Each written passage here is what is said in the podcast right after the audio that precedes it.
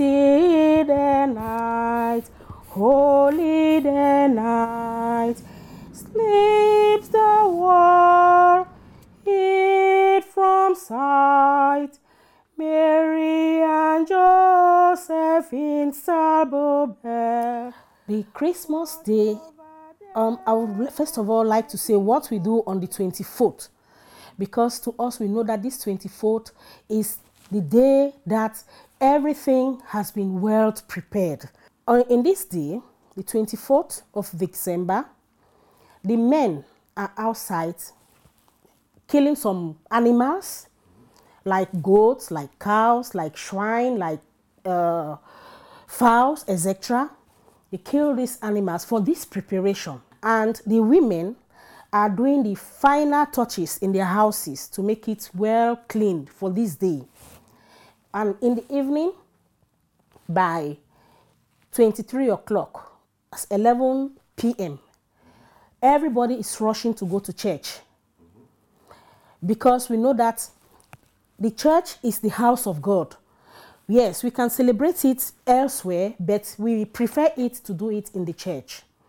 So 23 o'clock, everybody is struggling because if you don't go early to church, you will not have any space to sit.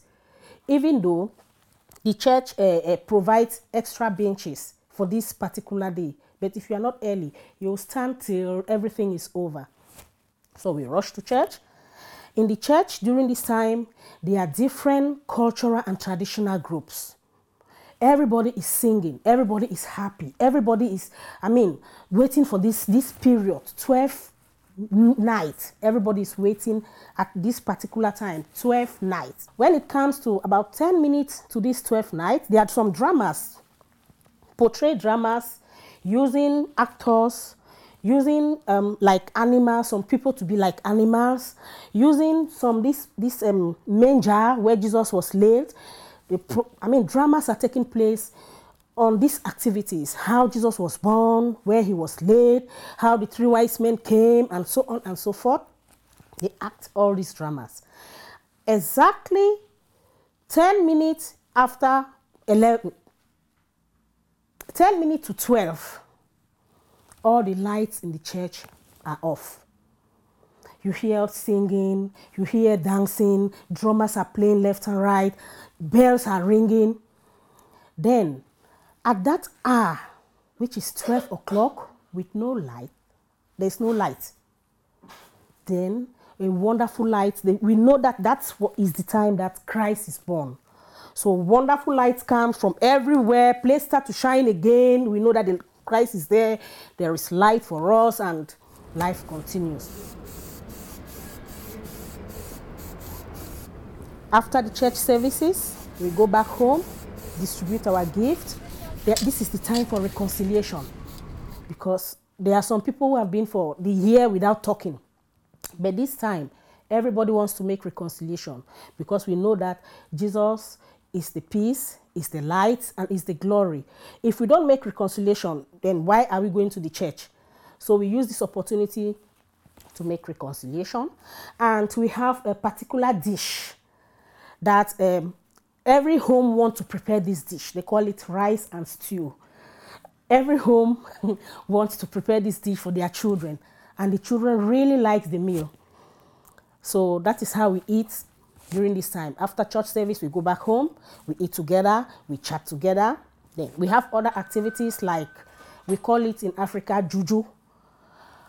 It's like here they call it um, Father Christmas. We have we call it juju. It's traditional. Uh, they are persons, but they dress like um,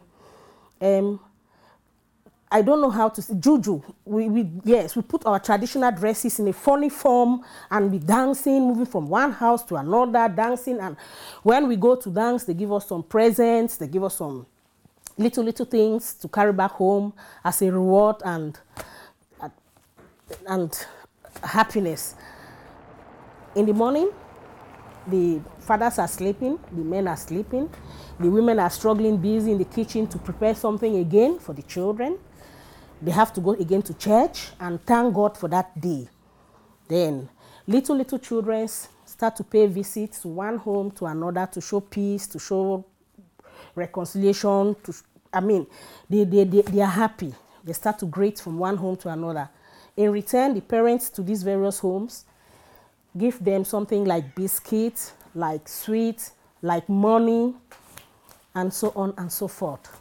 Like us in Africa, when we say Christmas, we really mean Christmas.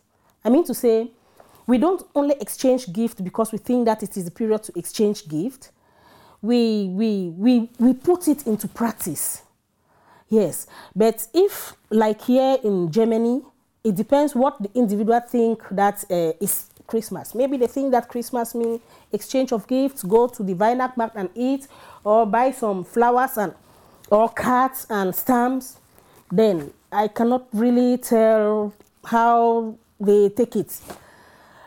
I'm talking on my perspective of view, the way we grew up with this Christianity in Africa, Catholic Church to be precise, the way we grew up, it makes us to know that this time is the time to share love. Don't give a gift because you want to pretend.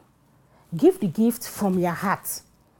So I don't really know what the people here think about it, but I see them celebrating it. So I believe they are doing it for the sake of Christ.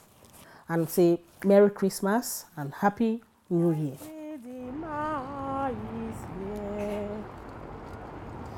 Still the night, holy night, song of God, oh how bright, love is smiling from their face. Strikes for us now they are of